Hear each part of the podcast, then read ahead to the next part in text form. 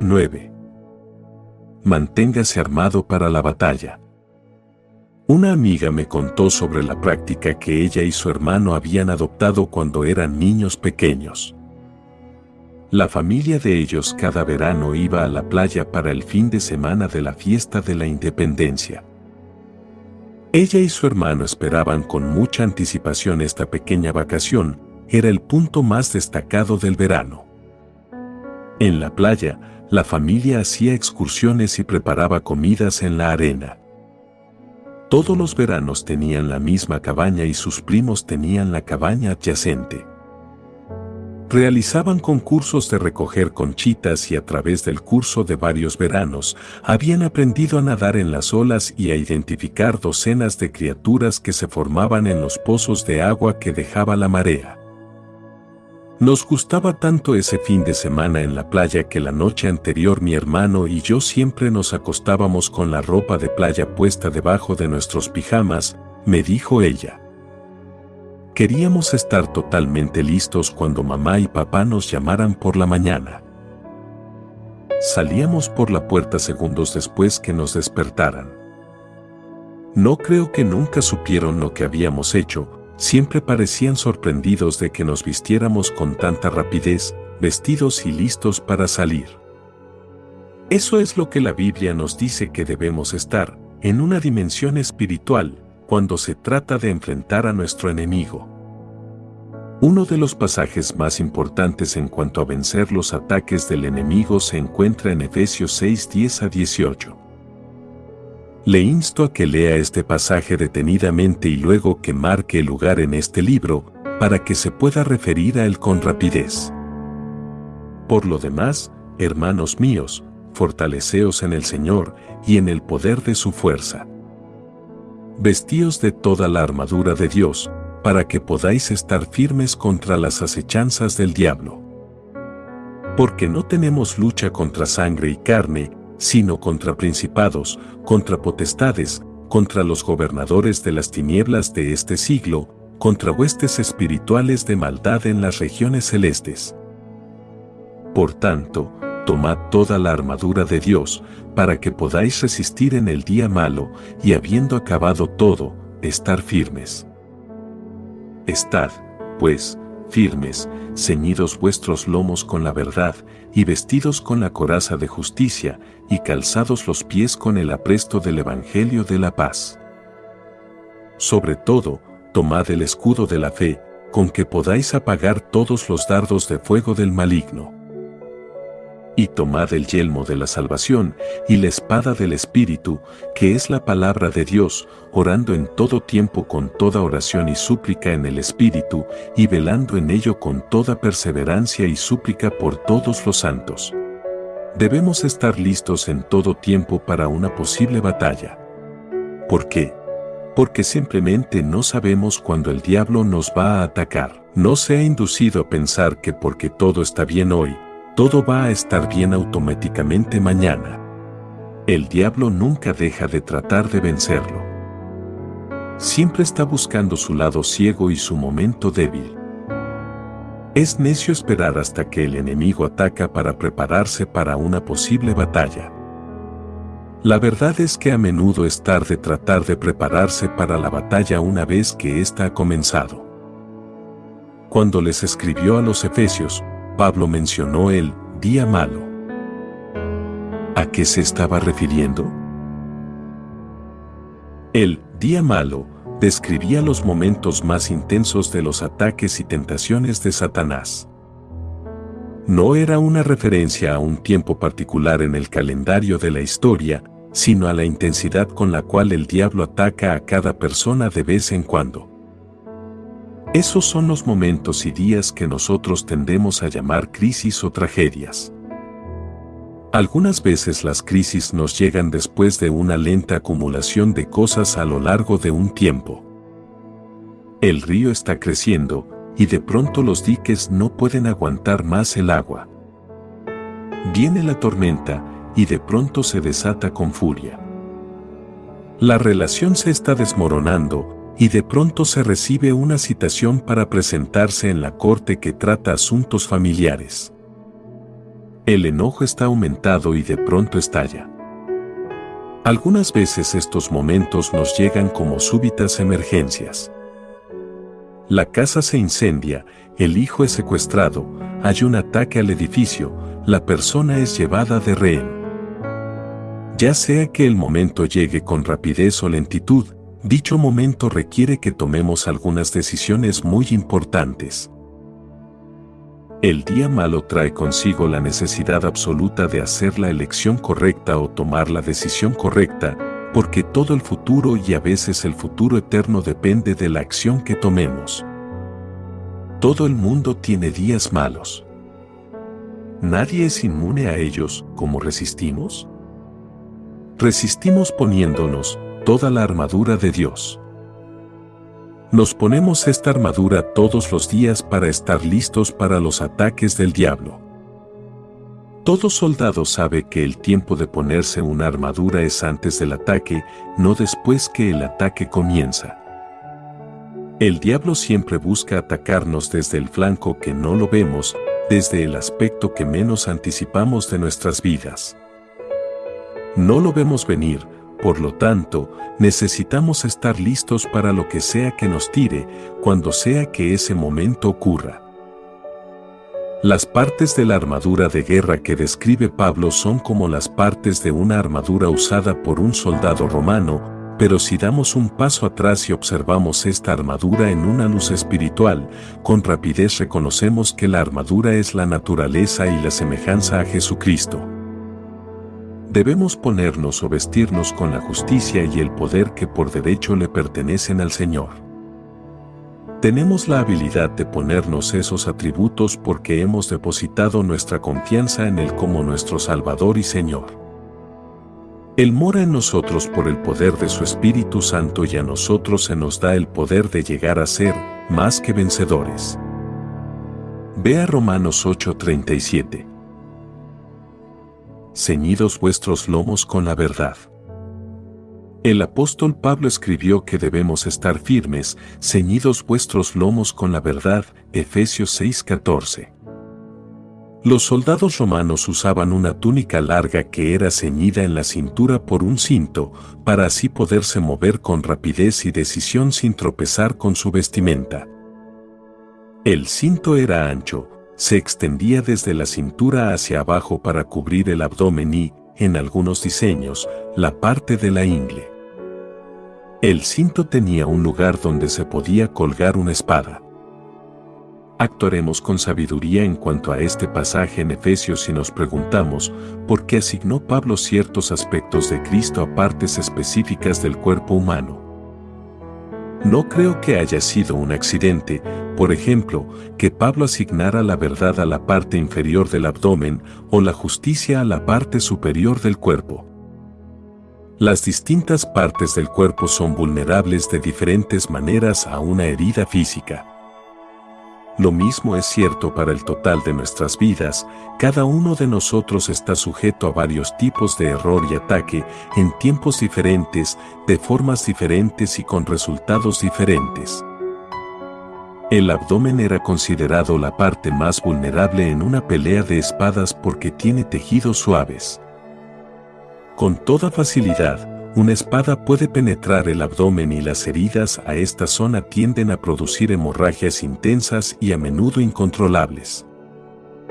Las heridas abdominales eran altamente susceptibles a la infección y con frecuencia producían la muerte inmediata en una batalla como resultado de la hemorragia o una muerte un poco después de la batalla como resultado de la infección. ¿Cuál es la parte de la armadura que tenemos para resistir con fuerza la tentación o el mal? El cinto de la verdad con el que nos ceñimos. ¿Cuáles son los órganos del cuerpo que están localizados en la zona abdominal? Primero, los órganos relacionados con la digestión de los alimentos o la eliminación de las materias desechables son los que están localizados en esta zona. Segundo, allí se encuentran los órganos de la reproducción. Pablo les estaba diciendo a los efesios, ustedes tienen que saber lo que deben adoptar en sus vidas y lo que deben eliminar de sus vidas. La verdad debe ser el filtro para todas las percepciones, ideas y sueños. ¿Se da cuenta de la importancia vital de esto? Si usted está pensando en ideas basadas en información falsa o mentiras, está viviendo en un estado de engaño. Si usted está basando sus sueños en una mentira, no solamente está siendo engañado, sino que es probable que esté viviendo una ilusión. Está creyendo algo que no es real y que no lo puede ser. Si no está seguro de que es verdad y que es mentira, usted vivirá en un estado de confusión y sus decisiones y elecciones estarán faltas de claridad, enfoque y poder. Dios no desea que sus hijos vivan en engaño, ilusión o confusión. Él quiere que seamos prestos en cernir a través de los miles de imágenes e ideas y percepciones sensoriales que nos bombardean todos los días y que podamos decir con completa autoridad y claridad, esto está de acuerdo con la verdad de Dios. Esto no está de acuerdo con su verdad, debemos recibir en nuestras vidas todo lo que es verdadero y hacerlo parte de nosotros, debemos pensar en esas cosas, creerlas, adoptarlas en forma de actitud y vivir de acuerdo a ellas como los principios que nos guían.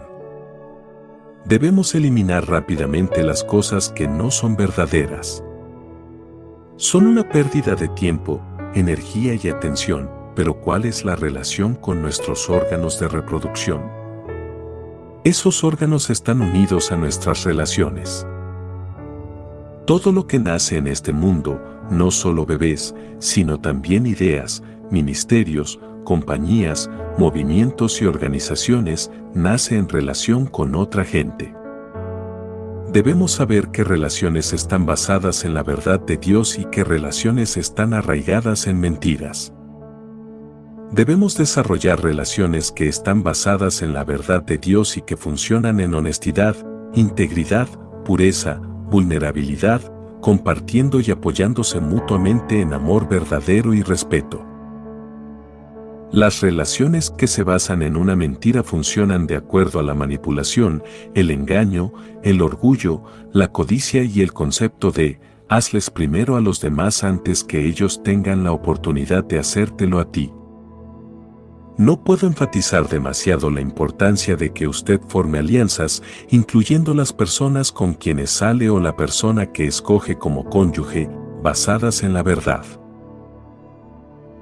Tantas veces a través de los años un joven esposo o esposa me ha dicho, yo no sabía, algunas veces el cónyuge no sabía en cuanto al pasado de la otra persona, un hábito de beber o de tomar drogas, o en cuanto a su compromiso espiritual con Cristo, o la falta de dicho compromiso. A veces uno de los cónyuges no sabía lo involucrado que está el otro en una relación del pasado o lo manipulado que estaba siendo por un padre o madre que no podía dejarlo ir.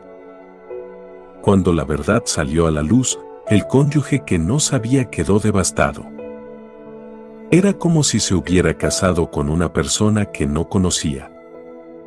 Las frases que he escuchado con tanta frecuencia son, ya no lo conozco, o ella no es la persona que yo creía que era. La gente miente. Y algunas veces la gente vive una mentira. No todas las mentiras son habladas. Tal vez necesitemos evaluar lo que no se está diciendo o lo que no se está haciendo. Debemos ver con claridad el carácter de una persona, porque decir la verdad y vivir en la verdad son vitales para el éxito de cualquier amistad, asociación de negocios, matrimonio o cualquier otra relación que está unida a metas piadosas de largo alcance. La búsqueda de la verdad requiere un verdadero compromiso de nuestra parte. Debemos buscar la verdad en forma deliberada. De nuevo le digo que no es un accidente que la verdad esté unida a las cosas que tomamos en nuestra vida o a las relaciones que desarrollamos. Comer es una cosa deliberada. Como también lo es una relación sexual o cualquier relación destinada a producir algo en los ámbitos naturales, financieros o espirituales. Debemos obrar con deliberación en cuanto a lo que escogemos ver y escuchar y adoptar en nuestra vida. Debemos obrar con propósito en cuanto a las personas con las cuales pasamos mucho tiempo, las que están alrededor nuestro, las que nos asociamos, los lugares a los que vamos, y así sucesivamente. Debemos realizar una elección consciente de solamente tomar en nuestras vidas lo mejor de Dios y asociarnos solo con aquellos que siguen al Señor con todo su corazón, con toda su mente y con toda su alma. ¿Quiere decir esto que nunca debemos asociarnos con un incrédulo? No.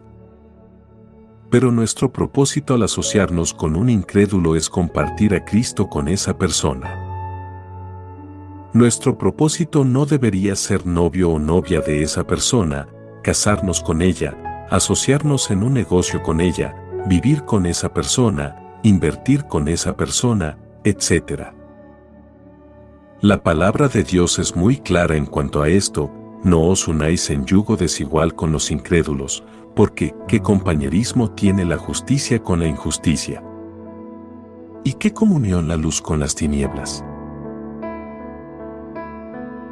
¿Y qué concordia Cristo con Biliel? ¿O qué parte el creyente con el incrédulo? ¿Y qué acuerdo hay entre el templo de Dios y los ídolos? Porque vosotros sois el templo del Dios viviente, como Dios dijo, habitaré y andaré entre ellos, y seré su Dios, y ellos serán mi pueblo. Por lo cual, salid de en medio de ellos, y apartaos, dice el Señor, y no toquéis lo inmundo, y yo os recibiré, y seré para vosotros por Padre, y vosotros me seréis hijos e hijas, dice el Señor Todopoderoso. Segunda de Corintios 6, 14 a 18, vea también Isaías 52, 11, Ezequiel 20, 34, 41, Segunda de Samuel 7, 14. En el mismo centro de actuar en forma deliberada en cuanto a vivir en la verdad, en cuanto a ceñirse con el cinto de la verdad, se encuentra su compromiso de confiar en Jesús como su Salvador y hacer un compromiso de creer en Él y de seguirlo con todo su corazón. Un compromiso es un asunto muy serio. Es decir, voy a seguir a Jesús como el Señor de mi vida no importa lo que pase.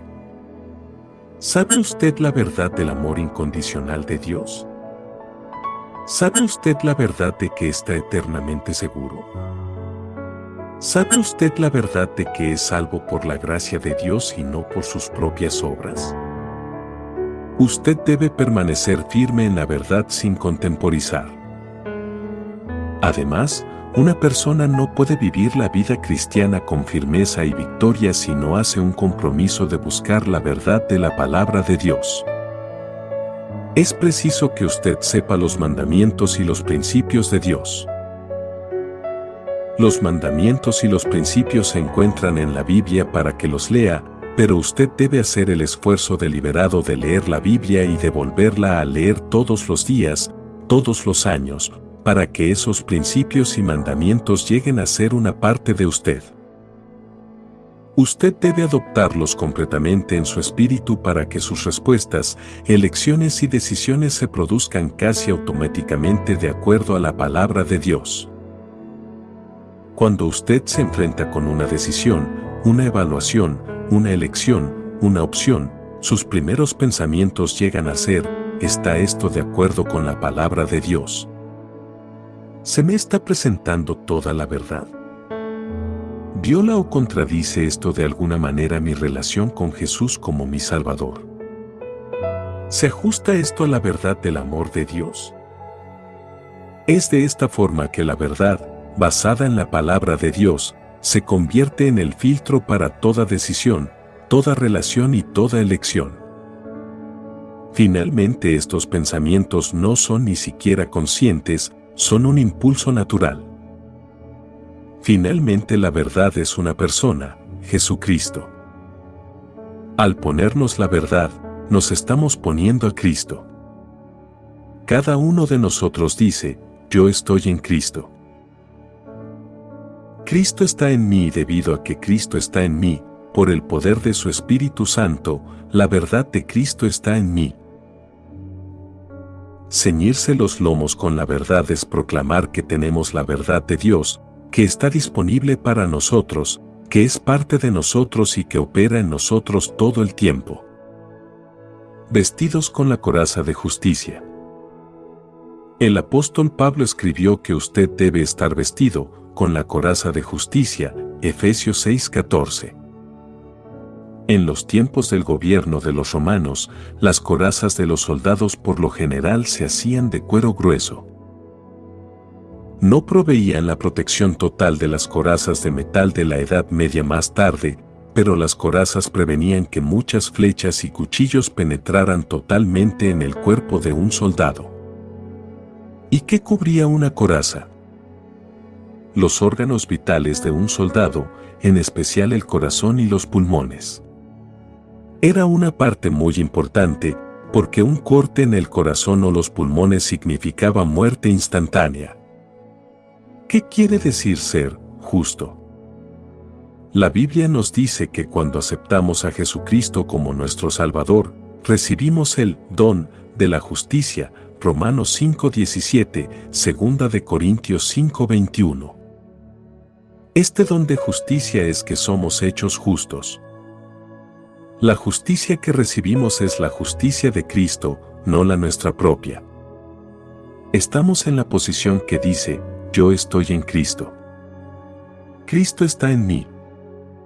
Y debido a que Cristo está en mí por el poder de su Espíritu Santo, tengo la justicia de Cristo disponible para mí y operando dentro de mí. La justicia que Pablo describió en este pasaje a los Efesios es una justicia práctica, diaria, es caminar y vivir de acuerdo a lo que es justo delante de Dios. La palabra que se usa para justicia en este pasaje se refiere a que una persona alinea sus creencias, actitudes, pensamientos y comportamiento con los mandamientos y los principios de Dios.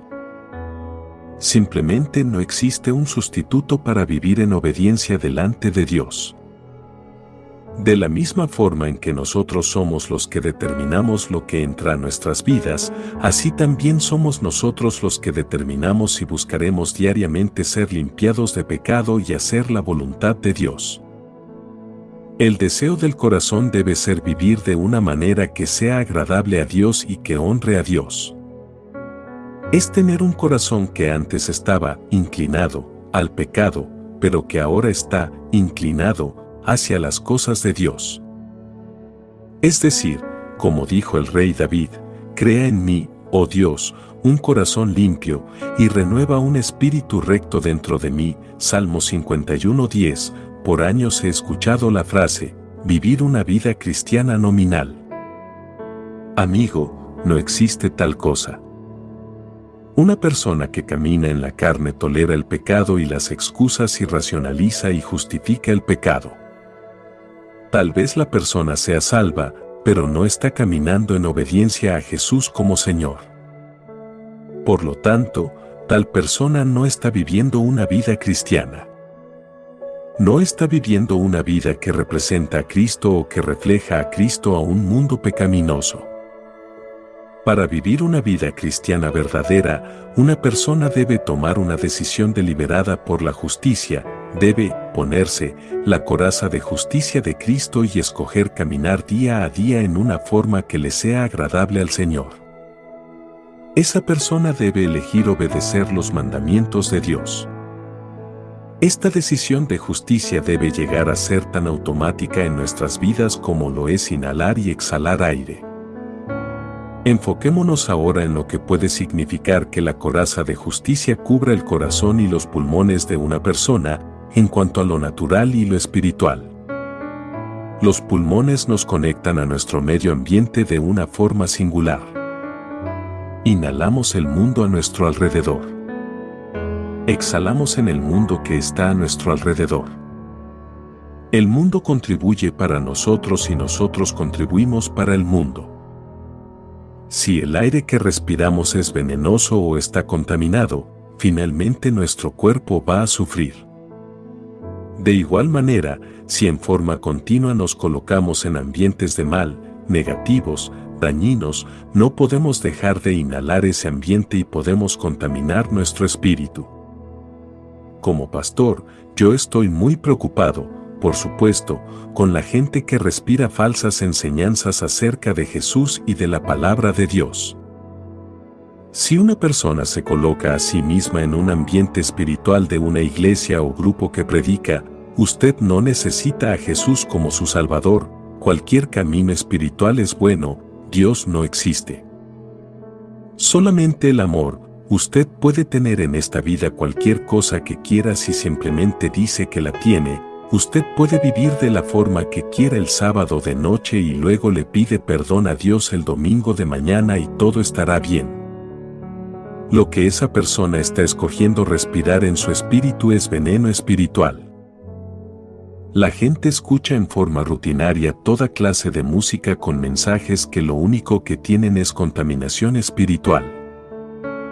Van a clubes y a fiestas que son pozos negros según lo que dice la palabra de Dios. Escuchan chistes sucios e historias, miran películas y programas de televisión dañinos y viajan por sitios web pecaminosos en la Internet, poniendo en sus mentes y corazones pura perversidad. Todas estas cosas van directamente al corazón y a la mente donde actúan como veneno. Usted no se puede colocar en un ambiente o atmósfera de continua perversidad y esperar que el escudo de justicia de Cristo niegue lo que voluntariamente escogió inhalar en su espíritu. ¿Y qué es lo que usted exhala en el mundo? ¿Qué le está diciendo al ambiente inmediato de su hogar, su trabajo, su iglesia? ¿Qué es lo que la gente espera que salga de usted cuando está en una reunión de un comité, en un grupo pequeño, o en la mesa a la hora de la cena. ¿Exhala usted odio vehemente o amor puro? ¿Exhala usted cinismo y sarcasmo o apreciación y alabanza?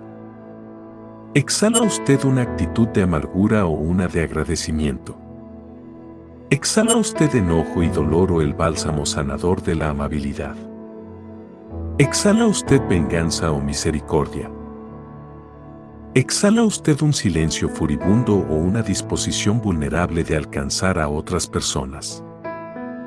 La forma en que usted se mueve, sus gestos faciales, sus expresiones físicas y la inflexión de la voz son parte de lo que usted exhala en el mundo, muy a menudo son tanto una parte de lo que le da al mundo como las palabras que dice y las acciones que hace. ¿Da usted con renuencia y avaricia o con rapidez y generosidad? ¿Responde usted con un aire de orgullo o con humildad? ¿Teme y desconfía de otros, o está abierto y anhela recibir las buenas ideas de ellos? Lo que usted exhala en el mundo debe estar cubierto de justicia, lo mismo que lo que usted inhala del mundo. El Antiguo Testamento hace muchas referencias al soplo de Dios desde el principio del Génesis en adelante. El soplo de Dios en nosotros es siempre puro. Crea algo en nosotros que Dios llama bueno. Produce vida y energía. No podemos vivir una vida cristiana exitosa si no tomamos diariamente el soplo del Espíritu Santo de Dios. Debemos tener el Espíritu Santo operando dentro de nosotros si vamos a vivir una vida santa, simplemente no podemos vivir vidas justas en nuestra propia fuerza. Póngase en un ambiente en el cual el Espíritu Santo le pueda hablar, cuando usted lee la palabra de Dios sin distracciones, cuando escucha la predicación sana de la palabra de Dios, cuando escucha la palabra de Dios en música cristiana y mensajes inspiradores. Cuando escucha casetes de la palabra de Dios en su automóvil, ¿y qué diremos del corazón y de otros órganos vitales cubiertos por la coraza de justicia? El corazón se refiere al lugar donde se encuentra la voluntad de una persona y también a las emociones, creencias y actitudes que le dan forma a lo que una persona quiere o escoge. La justicia debe cubrir todas nuestras emociones, creencias y actitudes. Debemos tener los sentimientos y respuestas emocionales correctos, debemos tener las creencias correctas. Debemos tener las actitudes correctas. Debemos sentir, responder emocionalmente, creer y tener las actitudes que tuvo Jesús. como les escribiera Pablo a los filipenses, haya, pues, en vosotros este sentir que hubo también en Cristo Jesús, Filipenses 2.5. Debemos sentir, responder emocionalmente, creer y tener las actitudes que se describen en la palabra de Dios. Odio o amor. Enojo o gentiliza. Amargura y resentimiento o perdón. ¿Cuáles son los sentimientos y las respuestas emocionales correctas que debemos tener? Dios me ama, quiere perdonarme, quiere vivir conmigo para siempre, o Dios me odia, no puede perdonar lo que he hecho y está esperando para juzgarme y mandarme al infierno. ¿Cuál es el grupo, correcto, de creencias? Prejuicio, racias o aceptación de otras personas sin importar su raza. Odio hacia las personas de otras naciones o amor por las personas de otras naciones. Un deseo de ayudar y edificar o un deseo de destruir e infligir daño. ¿Cuáles son las actitudes correctas? El corazón bombea la sangre que da vida a cada célula del cuerpo. Y de igual manera, lo que usted cree y la actitud que tiene les dan vida a sus palabras y a sus acciones. La conexión es tan automática como cuando el corazón bombea sangre pulsación tras pulsación. Si sus actitudes, emociones y creencias son correctas, entonces sus palabras y sus comportamientos van a ser correctos. Si sus actitudes, emociones y creencias son pecaminosas, sus palabras y comportamiento van a ser pecaminosos. La palabra de Dios lo declara con toda claridad, sobre toda cosa guardada, guarda tu corazón, porque de él mana la vida. Aparta de ti la perversidad de la boca y aleja de ti la iniquidad de los labios. Tus ojos miren lo recto y diríjanse tus párpados hacia lo que tienes delante. Proverbios 4:23 a 25. El llamado de Dios para nosotros es que vivamos en justicia. Su justicia debe cubrir todo lo que respiramos en nuestro espíritu, lo que exhalamos al mundo y todas las actitudes, creencias y sentimientos que dan forma a nuestro comportamiento. Protegiendo lo que es vital. Mencioné antes que la coraza cubre el corazón y los pulmones, que son órganos vitales. Una persona no puede vivir si su corazón está traspasado por una espada o flecha, o si sus pulmones están horadados por el arma de un enemigo. La muerte es inmediata y los esfuerzos de resucitación muy pocas veces tienen buen resultado, como se relaciona esto a la vida espiritual. Lo que usted toma del mundo, lo que usted exhala al mundo y lo que dice y hace basado en lo que cree, piensa y siente, todo contribuye a algo que llamamos integridad. La reputación de una persona, su integridad, la forma en que su carácter es considerado a los ojos de otros está directamente relacionada a la atmósfera en que esa persona elige vivir y ayuda a crear y a lo que cree, piensa, siente, dice y hace. Considere a cualquier gran líder ya sea en el mundo secular o en la iglesia. Si usted descubre que esa persona se sumerge en un ambiente pecaminoso, contribuye a crear un ambiente pecaminoso, o tiene actitudes, creencias y sentimientos pecaminosos, que pasa a la forma en que evalúa a esa persona. Usted pierde el respeto que le tenía, no es verdad. Algo en cuanto a la integridad de la persona ha sido dañado y la reputación de ella ha sido manchada. No toma mucho herir mortalmente la integridad o la reputación de una persona.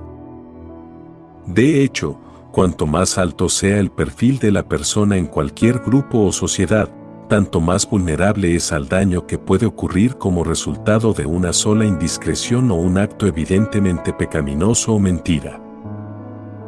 Algunos individuos en posiciones de liderazgo parecen creer que porque Dios los ha escogido para el liderazgo, ciertas reglas de la palabra de Dios ya no se aplican a ellos, ellos se ven a sí mismos como estando por encima de los mandamientos, o creen que, debido a que tienen presiones y responsabilidades especiales de liderazgo, Dios no espera que cumplan estrictamente todos sus mandamientos. Este nunca es el caso. Dios requiere que especialmente los líderes se adhieran a sus mandamientos. En todo momento, nuestra integridad y reputación están en juego. En otras palabras, nuestro testimonio para Cristo está en la línea. El mundo espera que aquellos que afirman que Cristo es su Salvador vivan vidas moralmente puras, vidas rectas. Y cuando los que afirman ser cristianos viven vidas impuras, pecaminosas y degradantes, o cuando se asocian con actitudes, creencias y hechos dañinos y pecaminosos, el mundo tiene poca estima por cualquier cosa que digan acerca de que Jesús es su Salvador. Bueno, ninguna persona puede vivir la vida 100% libre de errores, equivocaciones o pecados. Todos somos seres humanos pero podemos ser prontos para arrepentirnos de nuestros pecados, buscar perdón, hacer restitución y ajustar nuestras vidas para no pecar. Podemos decidir vivir vidas justas y buscar estar cubiertos todos los días en todas las áreas que son vitales para nuestra integridad y reputación. Podemos caminar en justicia. En primera de Juan leemos, Hijitos míos, estas cosas os escribo para que no pequéis, y si alguno hubiera pecado, abogado tenemos para con el Padre, a Jesucristo el justo. Y Él es la propiciación por nuestros pecados, y no solamente por los nuestros, sino también por los de todo el mundo. 2.1.2 Y ahora, hijitos, permaneced en Él, para que cuando se manifieste, tengamos confianza, para que en su venida no nos alejemos de Él avergonzados.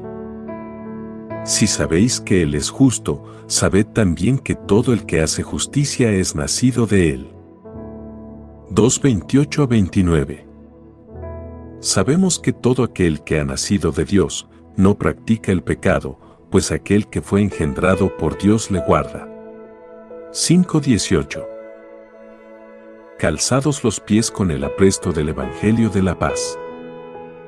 El apóstol Pablo escribió que debemos tener, calzados los pies con el apresto del Evangelio de la paz, Efesios 6:15. Ningún soldado romano iba a la batalla sin zapatos, los cuales en realidad eran botas de gruesa suela. Los zapatos le permitían al soldado caminar sobre toda clase de terreno y realizar largas marchas, moviéndose más lejos y con más rapidez para sorprender al enemigo. Las botas tenían metal, lo que le permitía al soldado mantenerse sin resbalar en cuestas resbalosas o en superficies desparejas. A través de los años, varios expertos en guerra han notado que los romanos pudieron conquistar tanto territorio en parte debido a que los soldados tenían calzado adecuado. El Evangelio de la Paz no quiere decir prepararse para predicar. Tampoco el Evangelio de la Paz, se refiere a la paz entre dos personas o entre dos naciones. Se refiere a las buenas nuevas de la provisión de Jesús de nuestra paz con Dios. El mensaje de Pablo es este, debemos permanecer firmes, apoyados en el hecho de que tenemos paz con Dios en nuestros corazones. Sabemos quiénes somos en Jesucristo. No tenemos que probarnos a nadie, sabemos que tenemos la seguridad del perdón de Cristo, sabemos que Dios nos ama y sabemos que tenemos un hogar seguro en el cielo por toda la eternidad.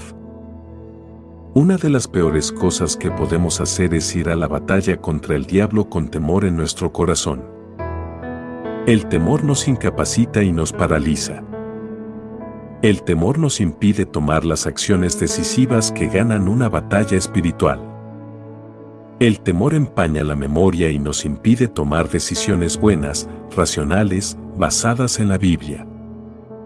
En cambio, debemos enfrentar al diablo con la calma seguridad de que Jesús sabe todo acerca de la situación y que Él ya ha vencido al diablo. Parte de la preparación del Evangelio de la Paz es una preparación para enfrentar la muerte, la cual es inevitable para todas las personas. Debemos estar preparados para enfrentar persecución, lo que es algo que todos los cristianos deberían esperar. debemos estar preparados para enfrentar tiempos difíciles, los cuales tiene todo el mundo. Pero el Evangelio, las buenas noticias de todo esto es que enfrentamos esos tiempos de pruebas y dificultades con una profunda paz interior que solo llega de saber que estamos afianzados en una relación con Jesucristo y que nada puede destruir esa relación. Por cierto que a veces el campo de batalla de nuestras vidas está lleno de puntas de lanzas, de afilados pedazos de granadas y de escombros de guerra, tales como una cuenta inesperada, un pleito, un accidente, una enfermedad súbita, se nos rompe un aparato y así sucesivamente.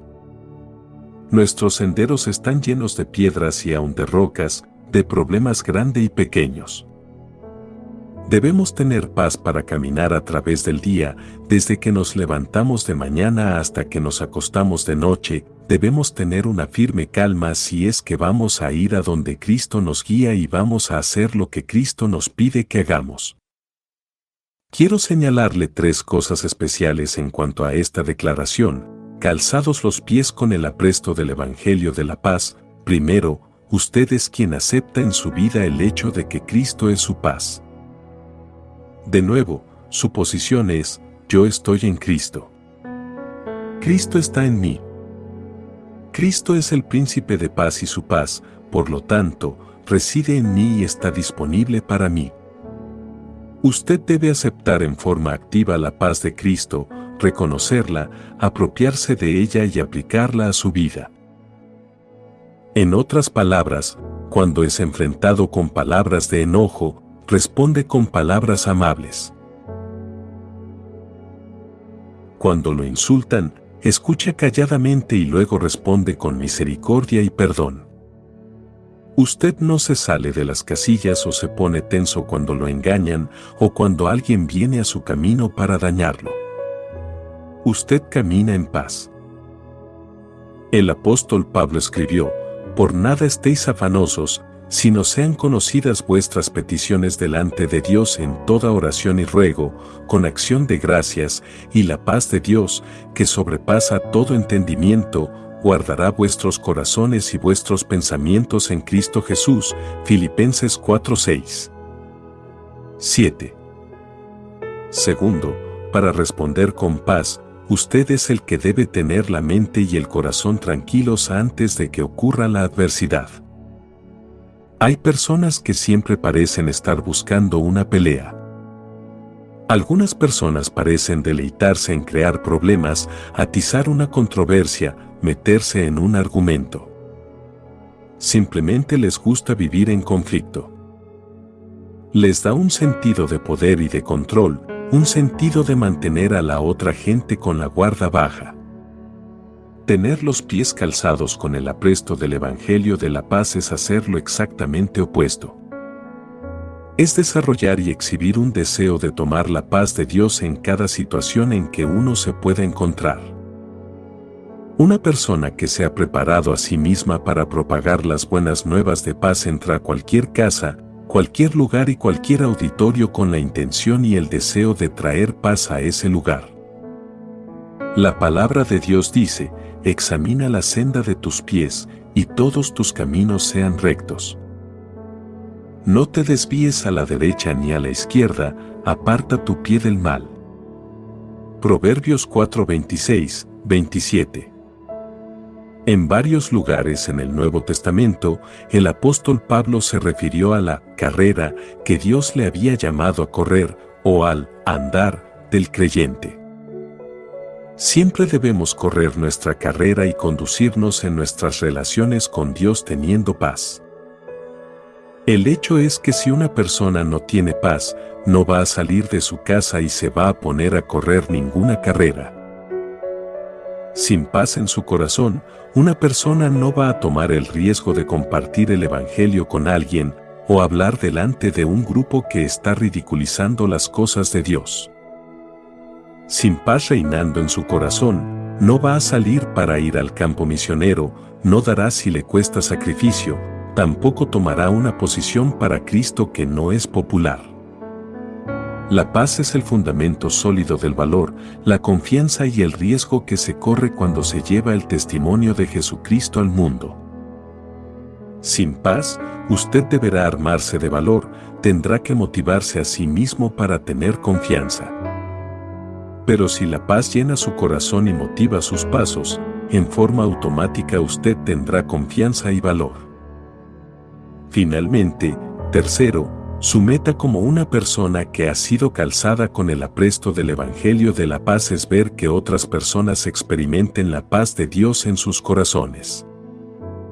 La meta es ver a otras personas, pecadores como también creyentes que están experimentando temor, ansiedad o preocupación, llegar a una seguridad tan grande de la presencia y del poder de Cristo que la paz de Dios emana de ellos. De la misma forma que es cierto de la justicia y la verdad, la paz es una persona, Jesucristo es nuestra paz. Al prepararse para caminar a través de su día en el mundo, usted escoge caminar donde Jesús lo guía y caminar de la forma que lo haría Jesús. Siempre deben estar puestas. Las tres partes de toda la armadura de Dios que hemos explicado hasta ahora son esenciales. Deben ser constantes en nuestras vidas. Un soldado romano nunca se sacaba los zapatos, el escudo o el cinto. Aún durante periodos de descanso o treguas en la batalla, un soldado mantenía puestas estas tres partes esenciales. De igual manera, la verdad, la justicia y la paz son las tres cosas esenciales de la armadura de un creyente contra el diablo. Si usted conoce la verdad y basa todas sus relaciones y creencias en la verdad, si está comprometido a hacer elecciones y tomar decisiones que lo mantienen en una buena posición con Dios en todo momento y si está tan cimentado en la paz que puede caminar con seguridad y confianza en cualquier situación, usted está bien armado. El apóstol Pablo escribió, Estad firmes, ceñidos vuestros lomos con la verdad y vestidos con la coraza de justicia, calzados los pies. La forma en que están escritas estas frases comunican el mensaje de que estos elementos de su relación con Jesucristo deben estar en el frente de su disposición para batallar contra el enemigo. Permítame expresar estas tres partes de la armadura en forma de pregunta. ¿Está usted filtrando todas las percepciones y todas las ideas humanas a través del filtro de verdad como se evidencia en Jesucristo y en la Biblia? Se pregunta en cuanto a cada decisión que toma y elección que hace si es lo correcto ante los ojos de Dios. ¿Se prepara usted para siempre caminar en paz y se pregunta siempre lo que puede hacer para que alguien experimente más de la paz de Jesús en su vida?